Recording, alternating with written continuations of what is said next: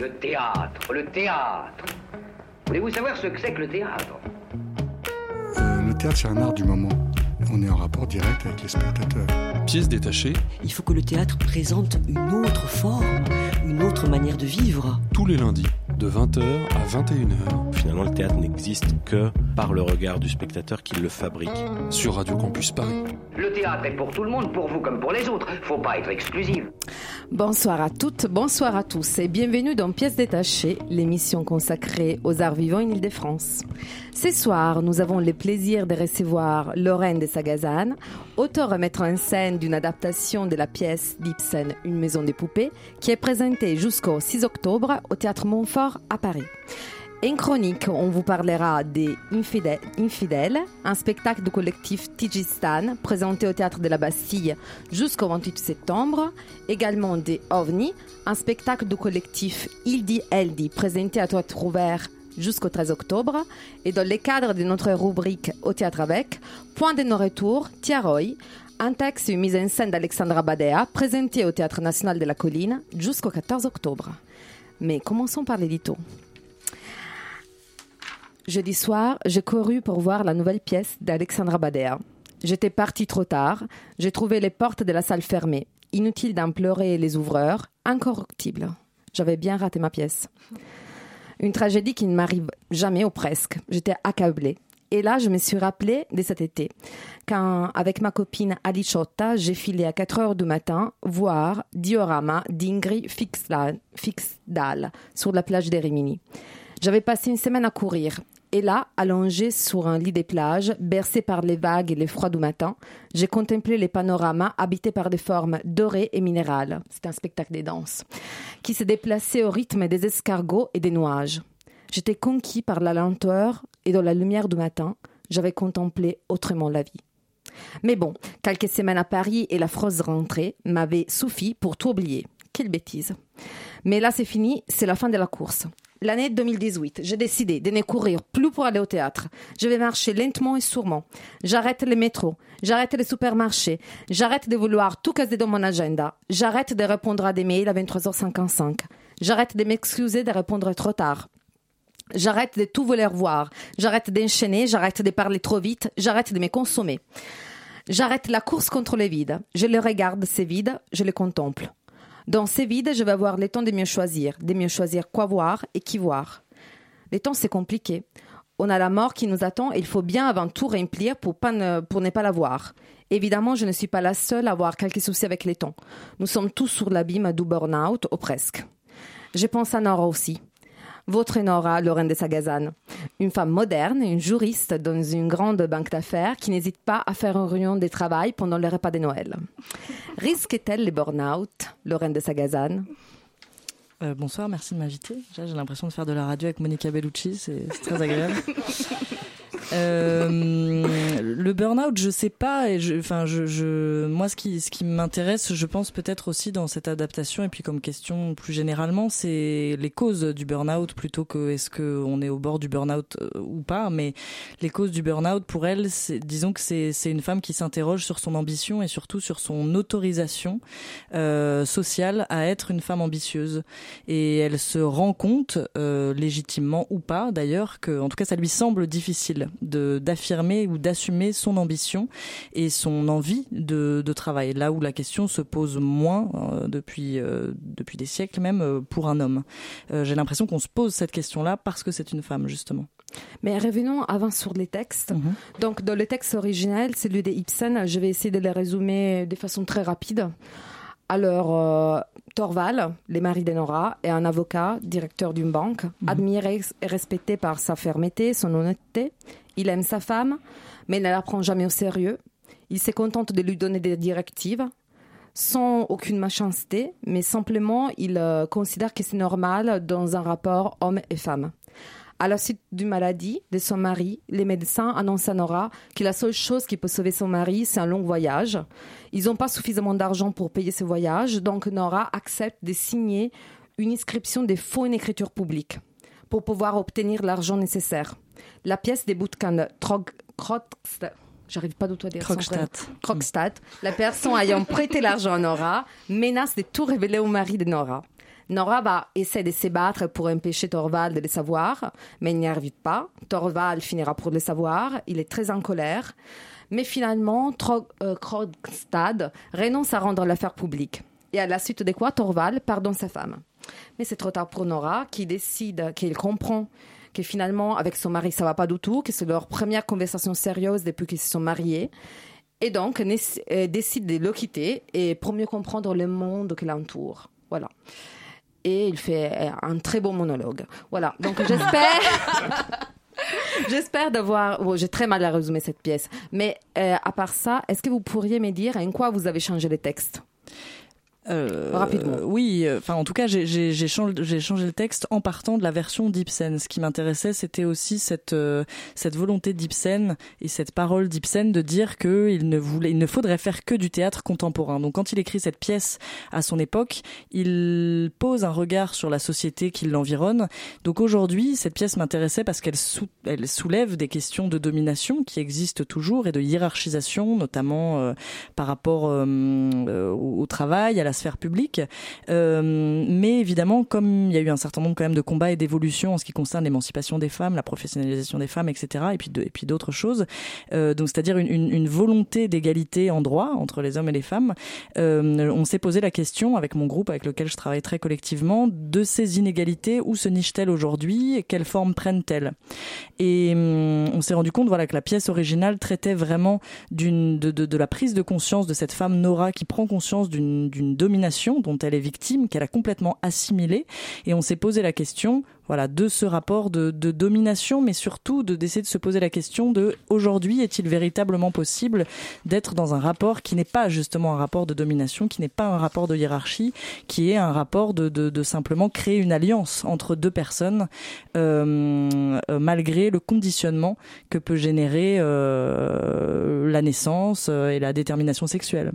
D'accord. Mais alors, vous dites que finalement, c'est la thématique qui vous a intéressé en premier ou vous êtes parti du texte? C'était une envie de monter le texte et après vous en êtes arrivé là ou c'est plutôt l'inverse qui s'est passé et finalement le texte d'Ibsen est arrivé comme un prétexte ou un outil de travail? Non, au départ c'était le texte d'Ibsen. Mm. Euh, en fait, on, on part pas vraiment avec un concept. Euh, ce qui se passe, c'est surtout ce qu'on observe au plateau avec les gens qui composent l'équipe et avec toutes les discussions qu'on a et toutes les recherches qu'on fait à côté de la pièce, les recherches dramaturgiques. Donc on a commencé à travailler la pièce dans sa version originale. Mm. Et puis au bout de plusieurs semaines, on s'est rendu compte qu'il y avait une chose qui résistait pour nous parce que ça ne correspondait plus du tout aux discussions que nous on avait ou aux choses qu'on avait traversées de, de, manière empirique, mais aussi simplement aux, aux questions qu'on avait, aux difficultés qu'on avait. Et comme cette chose-là ne correspondait plus, on s'est posé la question du contexte. Ibsen a écrit cette pièce dans un certain contexte à l'époque, mais aujourd'hui, ignorer que le contexte a évolué nous semblait être euh, extrêmement hum, malvenu. Donc on a décidé de, de, de repenser le contexte dans lequel aujourd'hui ces questions-là pourraient être posées. Donc il s'agit bien de reposer les mêmes questions qu'Ibsen, euh, à peu près, euh, mais dans un autre contexte. Moi j'ai du mal à comprendre comment on, on traite un auteur qui pose un regard si, si, si si, si, avec une telle acuité en fait sur son époque, comment aujourd'hui on, on, parle de respect d'auteur en, en, parlant de la fidélité aux mots près, qui en plus sont des mots traduits. Donc pour moi, ça n'a pas vraiment de sens. J'ai mmh. l'impression que c'est, il y a une nécessité aussi de s'emparer de ce matériau classique euh, là, de, de, ce, de ce matériau génial qui est Ibsen. Et il s'agit pas du tout de se comparer à Ibsen, parce que moi, je j'écrirai jamais comme Ibsen et j'en ai aucune, j'ai pas la velléité de ça, j'ai pas l'ambition de ça. En revanche, ce matériau-là m'intéresse et je trouve qu'il est possible de s'en servir pour l'entendre aujourd'hui en prenant parti. Euh, et c'est ça aussi être euh, un interprète, et que ce soit pour un metteur en scène ou un acteur d'ailleurs. Mais finalement, à l'origine, origine, puisque vous dites que c'est au plateau que vous vous êtes rendu compte mhm. que euh, c'est qu'il y avait quelque chose qui n'était pas possible. Qu'est-ce qui vous a attiré finalement dans à l'origine du texte? Tel qu'il est euh, à, enfin oui tel qu'il euh, est. Qu'est-ce qui nous a mené vers une maison de poupée Vous, oui, vous, votre bah, groupe. Hein, parce qu'on a pour habitude de lire énormément de, de pièces et mm. puis il se trouve que celle-ci nous a frappé par, euh, par, par par le génie de cette pièce et aussi par l'histoire que cette pièce possède. Moi, je pense que je suis assez intéressée par le fait de questionner mon héritage, autant un héritage, autant le, le, enfin autant un héritage, je dirais, dans mon métier, dans, dans, enfin dans, dans, mon activité de, de mise en scène, c'est-à-dire l'héritage de qu'est-ce que ça veut dire monter une pièce classique, euh, comment ces pièces-là ont été montées aussi. Ça m'intéresse de voir au travers des époques, au fur et à mesure des époques. Ça donne un regard aussi sur le changement des époques et les évolutions, de, de jeter un, un œil sur les différentes mises en scène qui ont, qui ont eu lieu sur cette pièce-là. Donc ça me mm. raconte quelque chose de mon époque et ça me raconte quelque chose de moi aussi. J'ai l'impression que j'ai besoin de un peu de, de, de m'attaquer à ça pour trouver aussi mon identité, c'est-à-dire de, de, de vraiment peut-être aussi déconstruire cet héritage-là pour le, le, le questionner et, et, et m'inventer euh, une ma vision euh, artistique aussi euh, et, et aussi parce que simplement c'est une pièce c'est une pièce assez parfaite. La difficulté c'est que c'est aussi une pièce avec une mécanique assez remarquable qui fait que nous la difficulté qu'on s'est posée quand même dans, dans le travail ça a été de à chaque fois qu'on bougeait une carte on avait l'impression que c'était le château de cartes qui s'écroulait tout entier donc il y a, y a, eu un énorme mmh. travail mmh. et ça qu'on n'a pas du tout anticipé. Et en même temps c'est complètement passionnant parce que c'est extrêmement formateur et je pense que c'est c'était euh, extrêmement nécessaire pour nous de passer par là.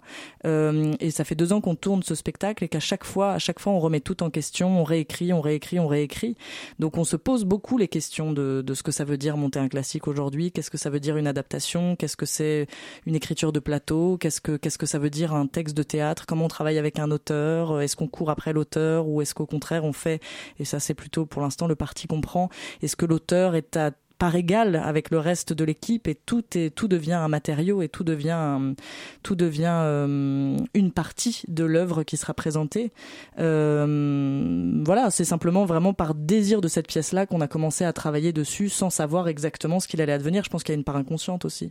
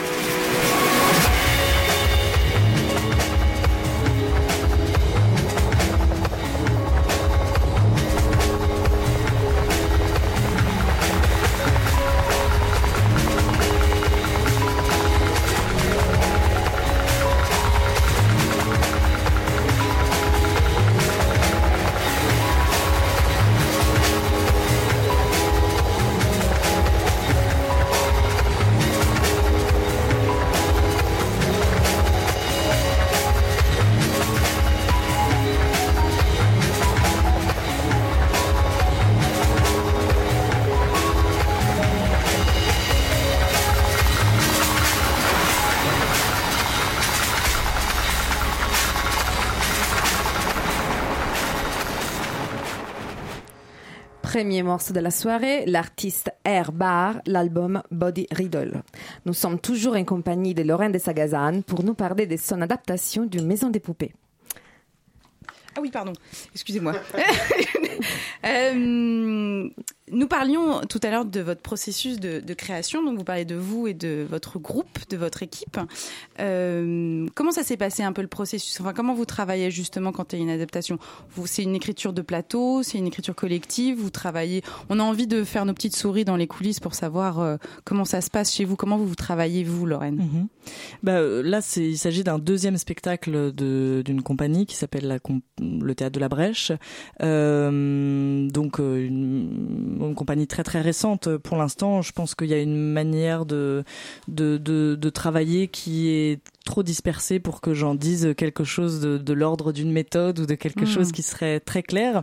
En revanche, à la suite de ce travail-là, on peut, on peut probablement commencer à faire quelques conclusions sur la manière dont, en tout cas, nous, on se sent à l'aise de travailler parce qu'on a essayé beaucoup, beaucoup de choses. Donc, je pense aussi qu'on cherche, euh, on cherche à, à, trouver euh, le, le, le, la manière de travailler, l'endroit de, de, travail qui serait juste pour nous en fonction aussi des individualités qui composent le groupe. Euh, je dirais qu'on commence déjà par lire un certain nombre de pièces, ça c'est la première chose, des pièces qui peuvent être classiques ou contemporaines. Je disais tout à l'heure que ce qui m'intéressait quand même, je crois, donc j'ai une inclination, une inclinaison plus particulière pour ça. Euh, c'est certainement questionner l'héritage, donc plutôt d'aller vers des textes qui ont une histoire. Mais ça, c'est probablement assez provisoire.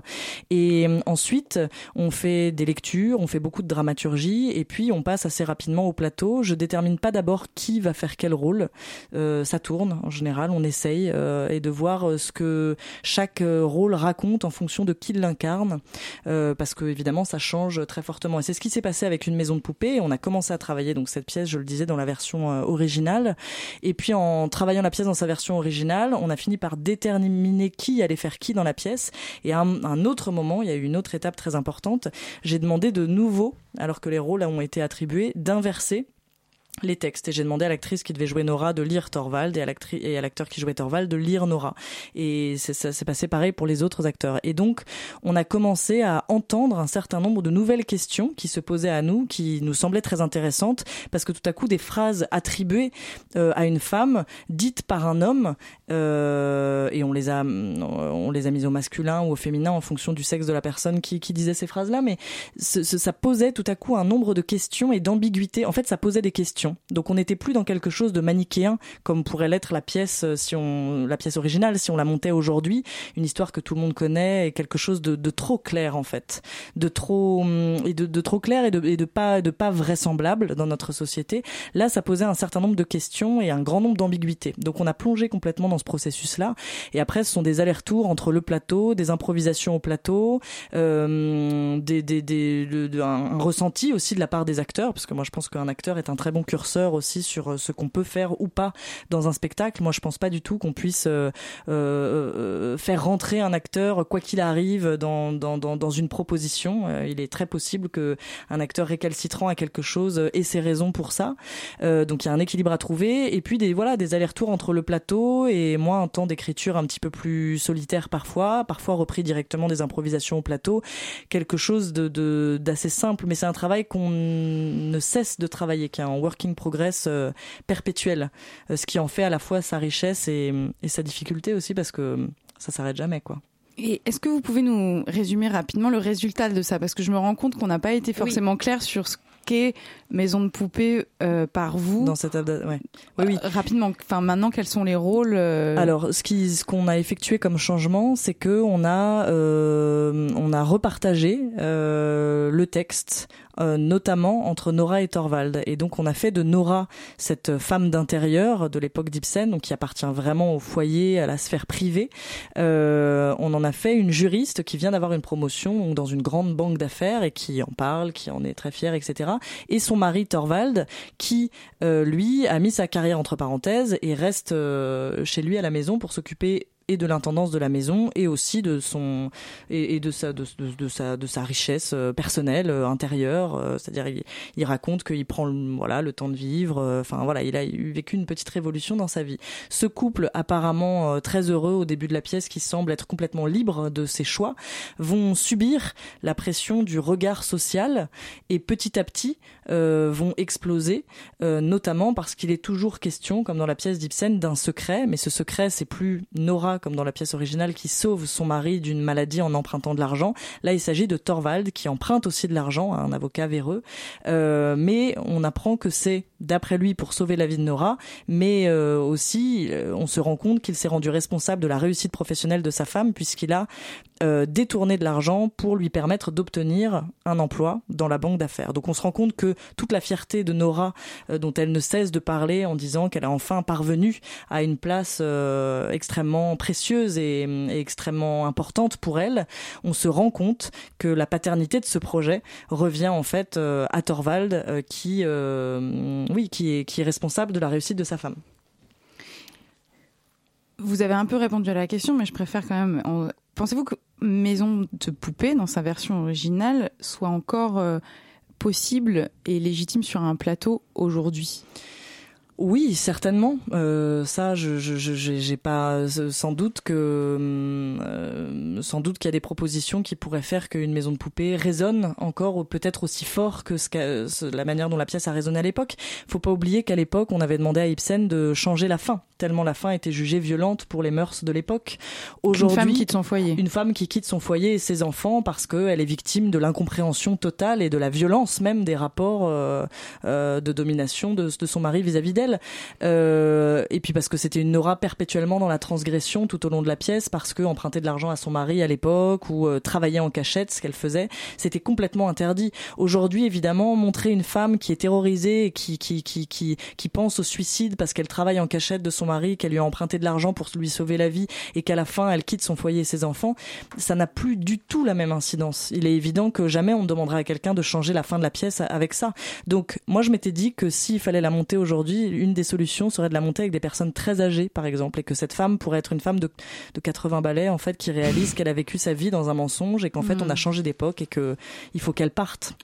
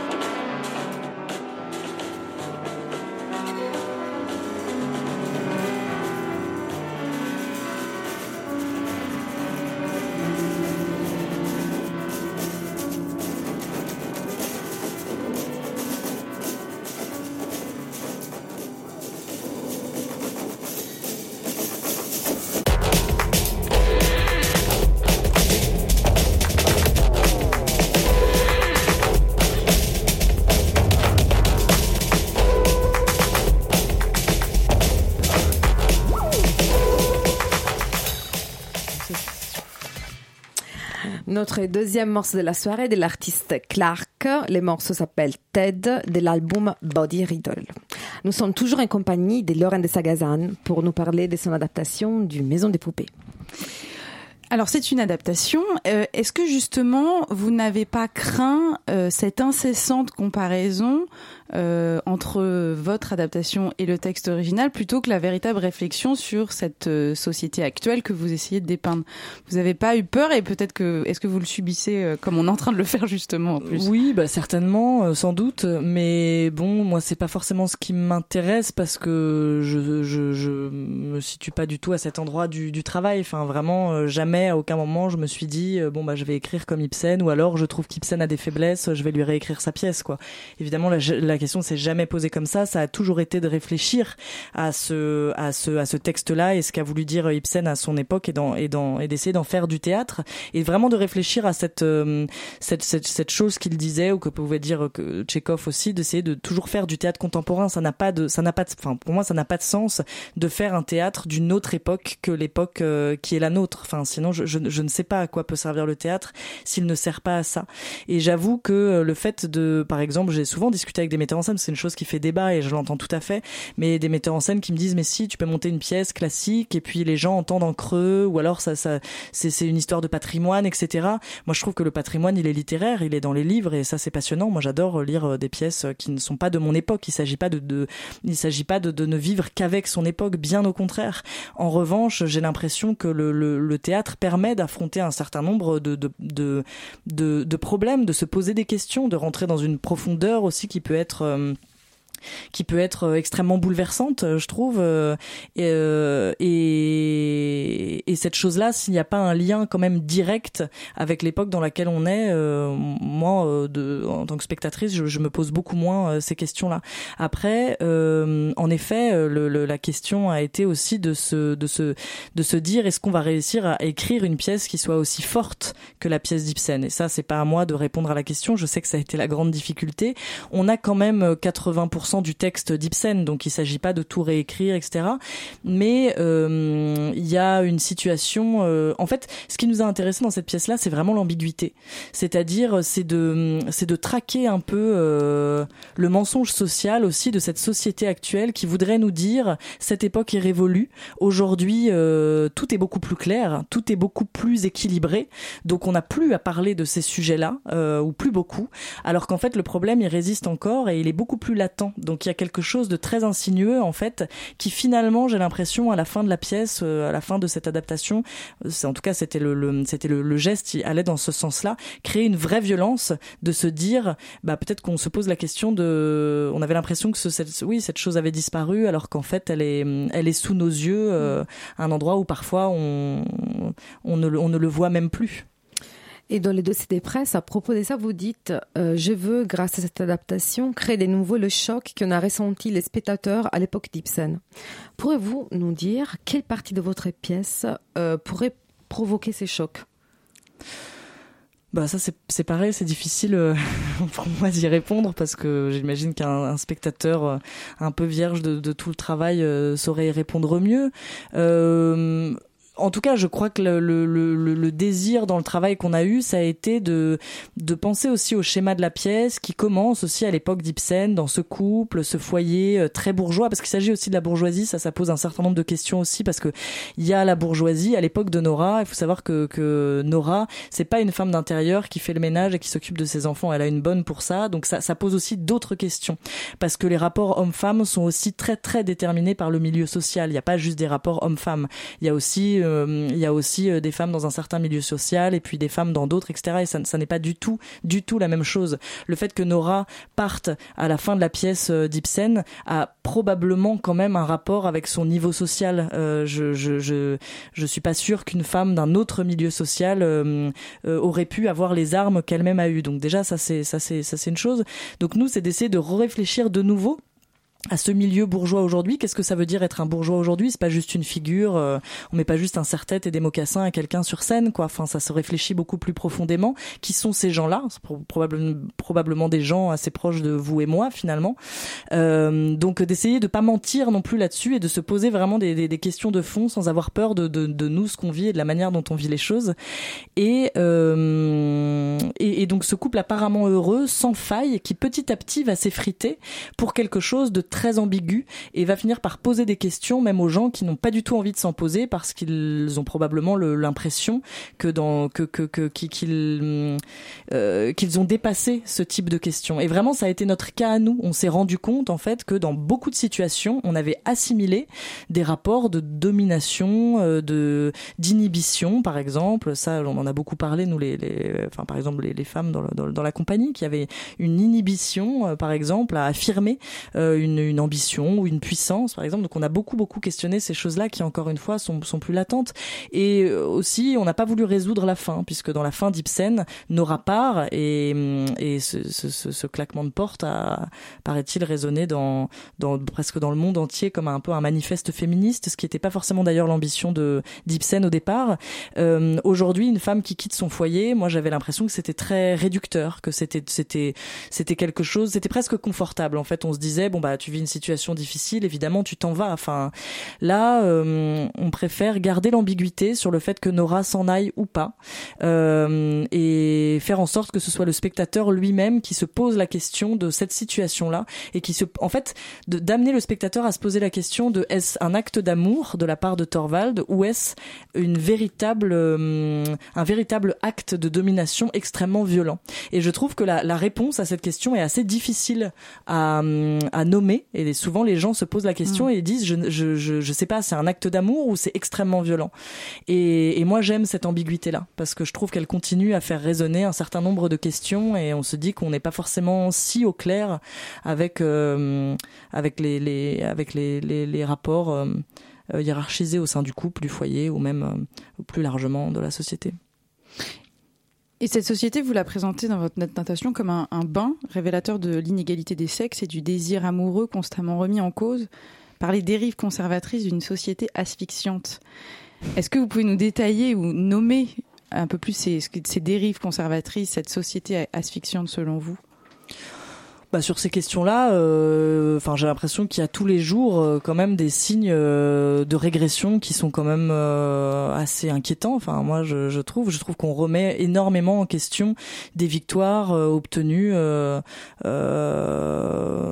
voilà, le, étant le résultat quand même de, de combats extrêmement forts, notamment sur la liberté sexuelle ou sur le corps des femmes. Enfin j'ai l'impression que tous les jours on, on parle de ça. la loi de la parité, c'est à mon sens euh, une loi de l'échec, non pas qu'elle soit pas nécessaire, au contraire, elle est très nécessaire, mais euh, elle devrait ne pas être nécessaire cette loi-là. On ne devrait... positive, vous voulez dire? Oui, enfin, c'est-à-dire ça, c'est des lois volontaires parce qu'on mm. est incapable en fait de mener les choses de manière égalitaire euh, sans ces lois-là, sans être mm. volontaire. Mm. Donc c'est c'est un c'est un constat d'échec pour moi. encore une fois, je, je suis très je, je, je je participe complètement, je suis totalement en approbation avec ces lois-là puisque j'ai l'impression qu'elles sont nécessaires, mais c'est assez triste qu'elles le soient euh, donc il y a ça et puis voilà, tout, tout, chaque jour on voit bien que en termes de d'égalité de salaire, enfin quand on quand on jette un œil en fait sur le, le quand même les, les rapports d'inégalité euh, dans les domaines professionnels, euh, c'est assez flagrant. Euh, donc euh, après nous on n'a pas voulu justement nier tous les efforts qui ont été faits dans ce sens-là. simplement il serait assez facile de pouvoir nous dire aujourd'hui bon bah c'est bon maintenant en droit on est tous égaux donc qu'est-ce que allez-y quoi maintenant débrouillez-vous avec ça. Et moi ce qui m'intéressait aussi, c'est de d'essayer de pointer le fait qu'il y a besoin d'un accompagnement parce que c'est hum, c'est un vrai bouleversement euh, de, société quand même ce vers quoi on va et je pense que sans accompagnement, on risque de retomber justement dans des dérives, dans des incompréhensions, dans des choses qui n'ont qui n'ont rien à voir. D'ailleurs, souvent j'entends même des femmes dire mais je suis pas féministe, je supporte pas ça. Moi, je suis assez choquée de ça parce que j'ai l'impression qu'elles confondent et puis des hommes aussi évidemment, hein, mais le, le fait d'être féministe euh, avec et le fait de, de, de, de défendre un matriarcat. Il n'est pas question en fait de, de, de, de passer du patriarcat au matriarcat. Ça n'a rien à voir. Il s'agit pas d'inverser la tendance et de faire passer le, le, le de donner la domination aux femmes vis-à-vis des hommes. Enfin ça c'est hyper basique. Ça n'a rien à voir. Il s'agit juste de continuer à essayer de, de réfléchir à l'égalité en droit entre les hommes et les femmes. Et il y a une phrase de Nora qui est très belle à la fin de la pièce qui dit je, je vais partir. Je saurais pas le dire malheureusement exactement, mais je vais partir parce que je crois euh, avant tout que je suis un être humain, euh, tout comme toi. En tout cas, je me dois d'essayer de le devenir. C'est temps de vous abandonner malheureusement. Merci beaucoup d'être euh, été avec nous, Laurent de Sagazane. Et vous pouvez aller voir une maison des poupées qui est présentée jusqu'au 6 octobre au Théâtre Montfort à Paris. Merci.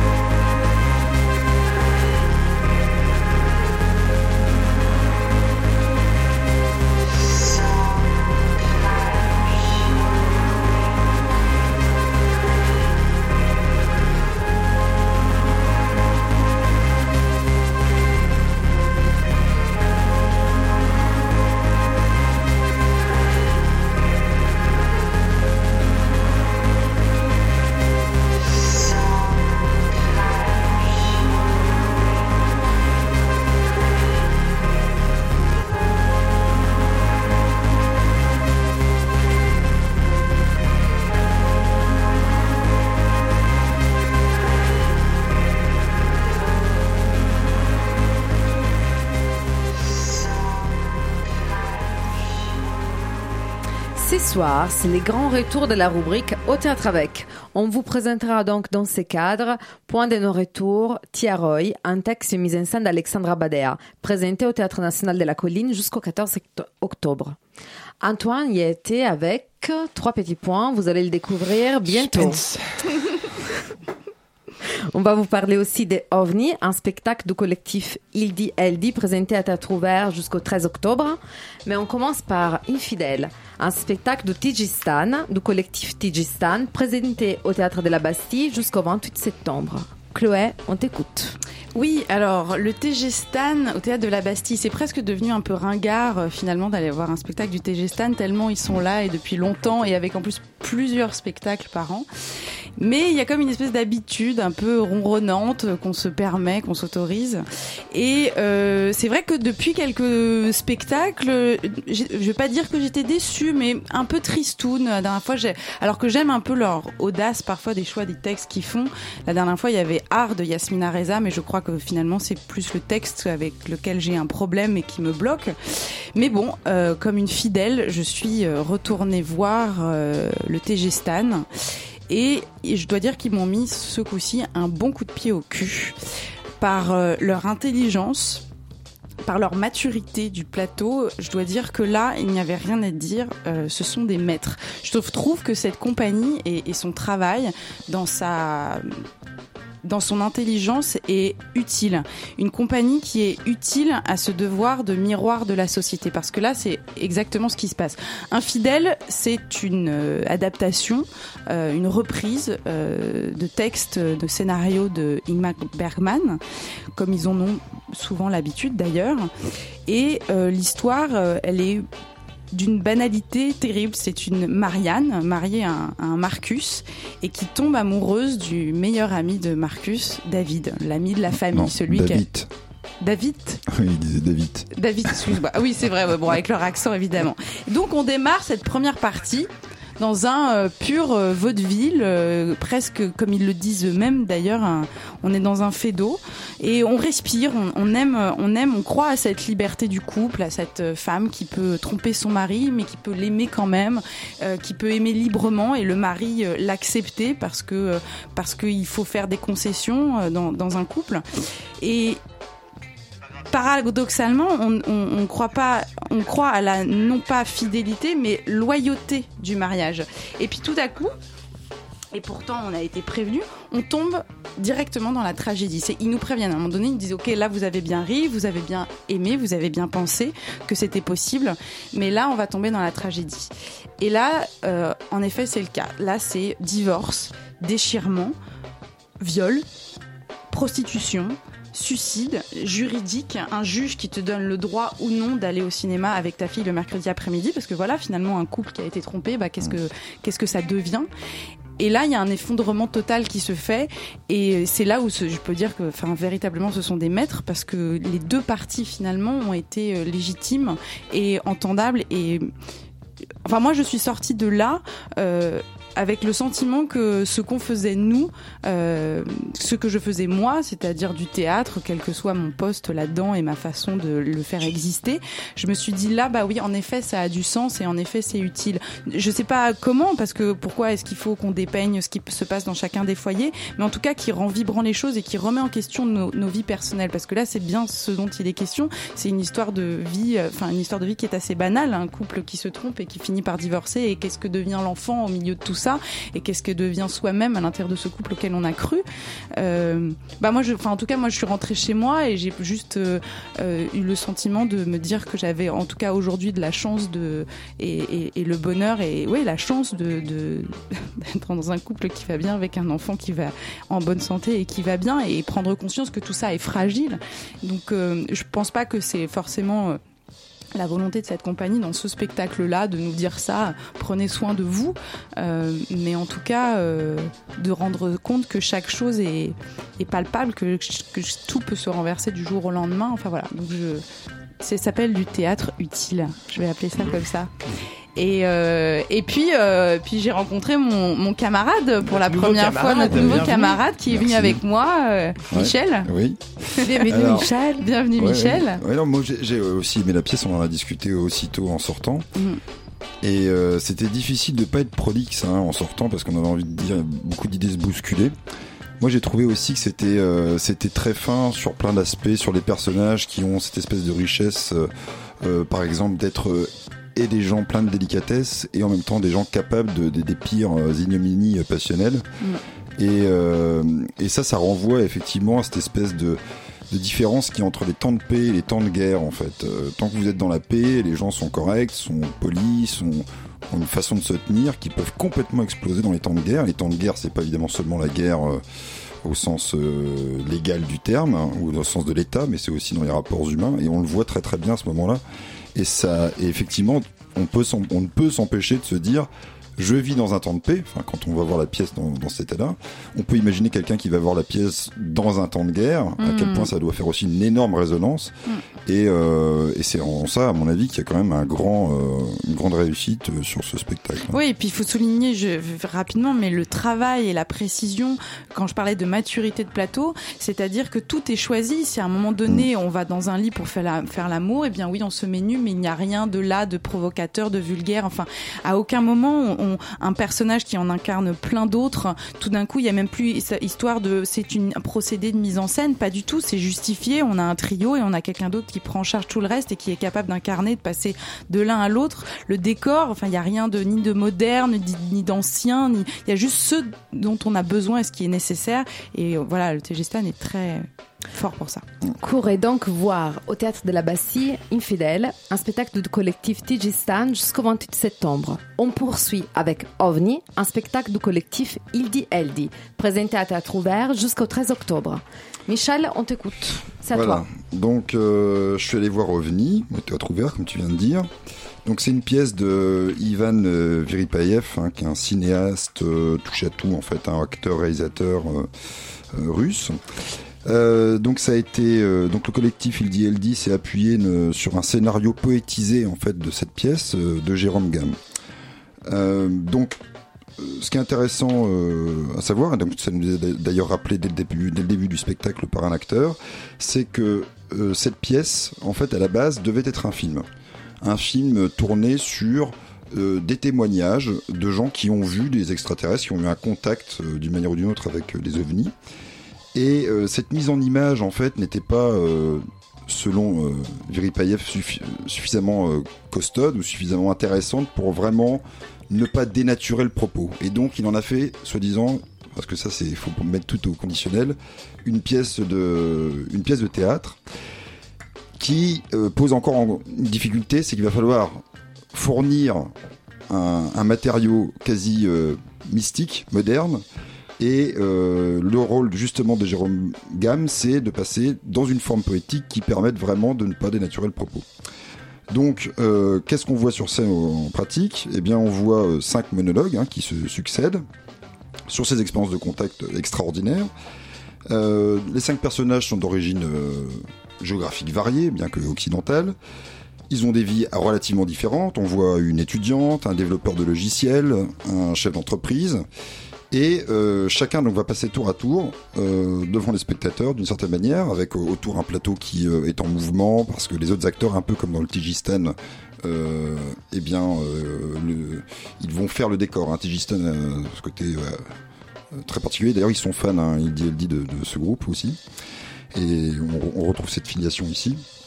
Et donc, en gros, euh, chacun va passer devant euh, les, les- les spectateurs pour, euh, pour faire sa révélation. C'est-à-dire, durant ce contact, il s'est produit une sorte de libération. Ils ont comme euh, goûté à un fruit défendu. Et furtivement, mais définitivement, chacun des personnages a compris quelque chose de particulier. Et ce qui lui a permis d'atteindre, pour un instant seulement, une quiétude absolue. Et évidemment, c'est ça le côté euh, fruit défendu et paradis perdu. C'est-à-dire que ils, vont essayer d'exprimer ça. Ils ont un grand regret de ne plus euh, être dans cette quiétude. Et euh, ils vont essayer donc de dire le- l'indicible d'une certaine manière. Alors ils s'y essayent quand même. Et euh, c'est peut-être dans cette euh, incommunicabilité que se réalise la poésie et le charme éventuel de la pièce. Donc déjà, dans le terme éventuel, vous allez comprendre un petit peu que c'est pas... voilà. Donc, euh, parce que ouais, de fait, moi j'ai ressenti relativement hésitante cette poésie, euh, qui va évidemment euh, souvent à reculons, à mon sens, euh, avec certains personnages. Euh, les personnages ont souvent une sorte de discours euh, qu'on pourrait qualifier un peu de new age, hein, c'est complètement euh, cohérent avec le, le propos. Mais moi ça me dérange pas, je dirais plutôt que littérairement j'ai trouvé ça souvent inégal. Alors les personnages sont plus ou moins forts, plus ou moins bons, donc ça dépend un peu de l'acteur. Mais quelque part on peut se dire que c'est un parti pris. C'est-à-dire que justement l'indicible ici prend une forme souvent de répétition, d'hésitation, de correction, une sorte euh, comme si on tournait autour d'un objet, euh, comme si vous n'aviez pas la possibilité de dire l'objet, mais vous en voyez quelque, quelque part le halo. Un peu comme euh, vous avez le trou noir qui n'est visible que par la lumière qu'il émet, mais vous ne voyez pas le trou noir. Voilà, c'est Voilà, C'est oui, chimique. Voilà, c'est physique. oui, physique. Alors, donc, donc... n'émet pas de lumière. voilà, exact. Oui, euh, Bref. il en absorbe. Mais, euh. Exactement. Non, mais beau- c'est beaucoup question de lumière. Alors, donc, euh, donc finalement, c'est il y a quelque chose d'un petit peu fascinant, mais je, c'est pas forcément facile d'accès. Euh, je sais qu'ils ont ils ont beaucoup misé sur cette espèce cette question de la poétique, de l'inaccessible, cette mystique, etc. J'ai un peu regardé des interviews avant de venir, Euh, mais euh, mais moi finalement la première impression que j'ai eue c'était une sorte de critique du, New Age en fait. c'est la, première chose. Et j'avais du mal à rentrer complètement dedans parce que c'était quand même une pièce que je trouvais un peu sèche. Même si dans le fond ça fait beaucoup réfléchir et c'est peut-être ça vraiment aussi un intérêt de la, de la pièce. Donc je dirais pas que c'est mauvais mais si vous n'êtes pas très réceptif à une esthétique euh, métaphysique etc comme moi euh, ça va être une pièce assez clivante Oui, moi je suis d'accord avec toi, Michel. Effectivement, j'ai eu un peu du mal à rentrer dans la pièce, mais en même temps, je trouvais qu'il y avait, moi, je ressenti un peu cette libération. J'ai trouvé que les côtés mystiques tout ça, ce qu'ils nous racontent, ces personnages, ça m'a touché. À un certain pas. moment, j'avais presque envie de pleurer pendant les monologues euh, de un des comédiens qui rappelle, qui se rappelle de cette sensation de quand il était enfant. Ces moments-là où il ne savait absolument rien. Et je me suis rappelé de moi quand j'étais enfant, cette, euh, comment on pouvait voir tout comme tout pouvait être très comment on s'imaginait les choses. Donc je trouve qu'effectivement ces textes n'est pas ces spectacles ils demandent quelque chose au spectateur. Mais par contre, on peut rentrer dedans. Oui. Il y a quelque chose des. J'ai trouvé qu'il y avait vraiment quelque chose d'intéressant dans les textes. En même temps, je suis d'accord avec toi par rapport au, décor. Il y a trop de choses. On, euh, on s'imagine des choses. Les textes, ils disent beaucoup, beaucoup de choses. Et en même temps, il y a trop de, des choses sur les plateaux. Voilà. Surcharge du plateau, C'est surtout ouais. des choses. Voilà. Donc, euh, je vous conseille d'aller quand même voir au théâtre ouvert. OVNI jusqu'au 13 octobre. Et on passe maintenant à notre rubrique au théâtre avec sur Point de non-retour, Tiaroy. Un texte mise en scène d'Alexandra Badea. Donc, Antoine, tu es allé avec qui? Eh ben, j'ai eu la chance ce week-end d'être à Genève et j'ai rencontré une artiste, alors pas une comédienne ni une metteur en scène, mais une artiste plasticienne euh, lors d'un vernissage, euh, phare du Delta. On a discuté, il se trouvait qu'on allait rentrer à Paris euh, tous les deux. Et euh, je devais aller au théâtre le soir même euh, pour préparer la chronique. Du coup, euh, je lui ai demandé de participer. Donc, Delphine Renaud est avec nous ce soir. Ça me fait très plaisir. Je suis, je suis assez honoré. Bonsoir, merci. Et, et donc on est allé voir Point de non-retour à, à la colline. Alors Point de non-retour d'Alexandra Badea est le récit d'une quête vécue par plusieurs personnages différents à différents moments de notre histoire. Euh, nous suivons en premier lieu un couple. Elle est juive roumaine et lui est sénégalais. Leurs parents ont participé à la Seconde Guerre mondiale et lui n'a jamais revu son père qui était tirailleur sénégalais dans l'armée française. Apprenant qu'ils vont bientôt avoir un enfant, et lui en quête d'identité, il décide de partir au Sénégal à la recherche de son père. Nous suivons en parallèle le questionnement d'un professeur de français dans un quartier difficile de la, j'imagine, l'île de France, qui récupère les archives de son grand-père qui était dans l'armée française et qui a participé à certaines opérations, notamment au Sénégal dans le camp de Tiaroy. Vous connaissez le, camp de Tiaroy. Alors on peut, euh, alors ceux qui sont férus d'histoire évidemment connaissent, mais en 2014 François Hollande avait reconnu une dette de sang envers le Sénégal. Il faisait référence au massacre de Tiaroy. Alors, le massacre de Tiaroy s'est déroulé dans un camp militaire de la périphérie de Dakar au Sénégal en 1944, quand l'armée française régulière a tiré sur des tirailleurs sénégalais de l'armée française qui manifestaient simplement pour le paiement de leur salaire depuis des mois. Alors le bilan officiel est de 35 morts, mais en fait on est à plus de 70 euh, tirailleurs et ça reste une estimation minimale. Bref, revenons à notre histoire. Nous suivons aussi l'itinéraire d'une journaliste qui justement prépare une émission de radio sur ce massacre oublié. Bon. La Céno représente l'intérieur d'un appartement euh, moderne, gris, en béton, dans lequel évoluent tous les personnages. Pour changer de lieu, des projections de différents paysages apparaissent aux fenêtres, donc euh, le paysage de Paris, la nature, euh, etc. Un autre personnage est hors scène et écrit sur son ordi, ce qu'elle écrit apparaît en projection sur la scène. Bref, tous sont équipés d'un micro et de la musique apparaît régulièrement dans les tableaux. Alors, bon, Suis-je devenu un vieux cynique ou alors peut-être que je vais trop au théâtre Mais je suis resté de marbre devant cette quête d'identité qui pour moi était un peu trop basique et bien pensant à mon goût. Euh, j'ai trouvé les personnages et la dramaturgie assez premier degré devant les horreurs de l'histoire. Bah, par exemple, l'un peut pas devenir père sans savoir ce que son propre père est devenu. L'autre n'arrive plus à enseigner car il est tyrannisé par la culpabilité familiale. Euh, le dernier pleure et de la pluie est projeté sur la vitre et avec des violons au cas où on n'ait pas compris qu'il qu'il était triste. Euh, de plus, l'utilisation des micros été pour moi un peu contre-productive. Je sais pas ce que t'en as pensé, euh, Delphine, car la salle était pas si grande que ça, donc je pense pas que c'était pour qu'on entende mieux. Euh, donc je me dis, tiens, ça, permettait le, réalisme du jeu, un peu comme dans un film. Mais le texte est archi-littéraire et pas du tout naturaliste, quoi. Et dernière chose, tout le monde passe trois quarts du temps ou assis ou allongé sur scène, ce qui pour moi a tiré l'énergie vers le bas. Ceci étant dit, les faits relatés sont hyper importants et très intéressants, mais c'est soutenu pour moi par des coups de force un peu scénaristiques qui m'ont un peu ennuyé. Et toi alors, Delphine Renault Moi, alors, euh, bah, j'ai vraiment trouvé que c'était découpé comme une série, un enchaînement de plusieurs scènes qui se suivent les unes après les autres, avec des acteurs différents, qui n'ont aucun rapport entre elles, et puis euh, tout d'abord, puis à la fin se rejoignent les histoires. Euh, les acteurs attendent pour la plupart sur scène, comme tu l'as dit, chacun leur tour. Ça m'a fait un peu penser ça à la télé-réalité, comme s'ils attendaient un peu la caméra ou un éclairage pour pouvoir euh, vivre, et le reste ils étaient un peu isolés mais face à nous, enfin devant sur scène. J'ai trouvé aussi que le décor il était, il était lourd, peut-être le ciment, imitation ciment, euh, et froid et assez impersonnel. Finalement, assez impersonnel, surtout pour situer des, des scènes très intimistes qui se passent à chaque fois vraiment dans l'histoire de famille euh, très, voilà, très personnelle. Et euh, le décor, effectivement, change de fond d'écran au fur et à mesure des histoires et nous permet de suivre. La metteuse en scène et écrivaine Alexandra Badea est assise à côté de la scène, écrit littéralement sur le décor au fur et à mesure du spectacle, comme une voix off. Elle écrit la narration au fur et à mesure, ce que j'ai trouvé assez lourd et littéral, encore une fois. Et comme tu dis, quand il pleut, quand euh, un acteur pleure, il pleut. C'était un peu, un petit peu, voilà. Euh, les micros au tout début, j'ai cru, alors je je m'y connais pas, pas trop, mais du coup j'ai cru qu'ils faisaient du playback. En fait, pas du tout. C'était parce qu'il y avait donc un micro. Mais au tout début, j'étais très très Et en surprise. plus, on sait pas de qui parle du coup avec les micros. Mm. Tout sort des mêmes enceintes, donc c'est pas Ah oui. qui prend la parole. En plus, c'est vraiment euh, bon là, je, mais le micro, c'est un micro, micro, micro, on peut dire. Ouais, ouais. Du coup, euh, c'est c'est aussi un peu, enfin voilà, je- bah je sais pas, c'est pas assumé du coup, je trouve. Euh, du coup, les micros, ça, ça, ça isole les comédiens entre eux. Enfin, j'ai trouvé, ça les éloigne de nous, ça crée un décalage, une distance, et ça crée de l'artificialité. Ensuite, j'ai senti qu'ils étaient entre eux isolés, du isolés de nous, du public, pour le sujet choisi et le niveau de l'intime partagé. J'aurais aimé être plus inclus, plus prise à partie.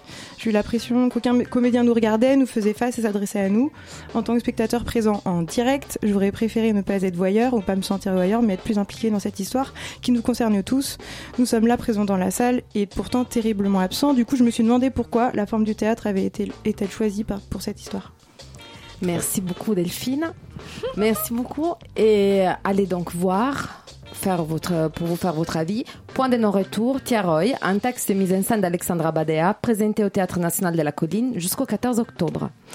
Nous avons euh, également parlé d'Infidèle, un spectacle du collectif Tigistan, présenté au Théâtre de la Bastille jusqu'au 28 septembre, et des OVNI, un spectacle collectif Il dit Elle dit, présenté à Théâtre Ouvert jusqu'au 13 octobre. En invité, nous avons reçu Lorraine de Sagazam pour nous parler du Maison des Poupées, librement inspirée de la, te- de la pièce d'Eric Ibsen, présentée jusqu'au 6 octobre au Théâtre Montfort à Paris. Yumi, vous avez presque 30 secondes pour nous dire ce que vous allez faire ce soir. Alors déjà, on est super content que vous soyez de retour, on est content de vous revoir. Bonjour. Et nous aussi, content de vous voir. Euh, nous, écoute, ce soir, on a fait un truc, euh, on s'est un peu facilité la tâche et en même temps, c'est rigolo. Vu que c'est la rentrée de Radio Campus Paris, on s'est dit, tiens, on va faire notre rentrée et on va écouter les trucs qu'on écoutait au lycée. Donc, c'est euh, Retour au lycée partie 2. Trop bien. Yeah. Donc, on va écouter Trop, du Metal. Fusion et euh, des- du rock indé euh, un peu déprimant là et ce genre Génial. de trucs. Voilà, on va prendre 15 ans Mais dans la gueule. le lycée, euh, en quelle année? Ouais, ça, tu y a qu'à écouter, tu verras bien. Ah, bim. Alors, avant de vous dire, euh, restez avec Yumi et avant de vous dire au revoir, nous reviendrons, euh, nous voudrons vous signaler que l'association des critiques de théâtre Les Souffleurs est à la recherche des nouveaux chroniqueurs. Pour plus d'informations, regardez sur leur blog lessouffleurs.net. Cette transmission a été préparée et présentée par Camilla Pizzichillo avec la complicité d'Antoine Desclerc, Claude Broca, Michel Carton et réalisée par Théo Albaric. Une pensée spéciale à Thomas Silla. À lundi. Ah oui, on ne se voit pas la semaine, la semaine prochaine, on ne sera pas là, mais il y aura une autre émission, toujours sur les arts vivants à Paris et en Ile-de-France, l'œil du prince. Donc nous, on est là les lundis 8 octobre. Bonne soirée à tous, bisous. Bisous. 21 21. Radio Campus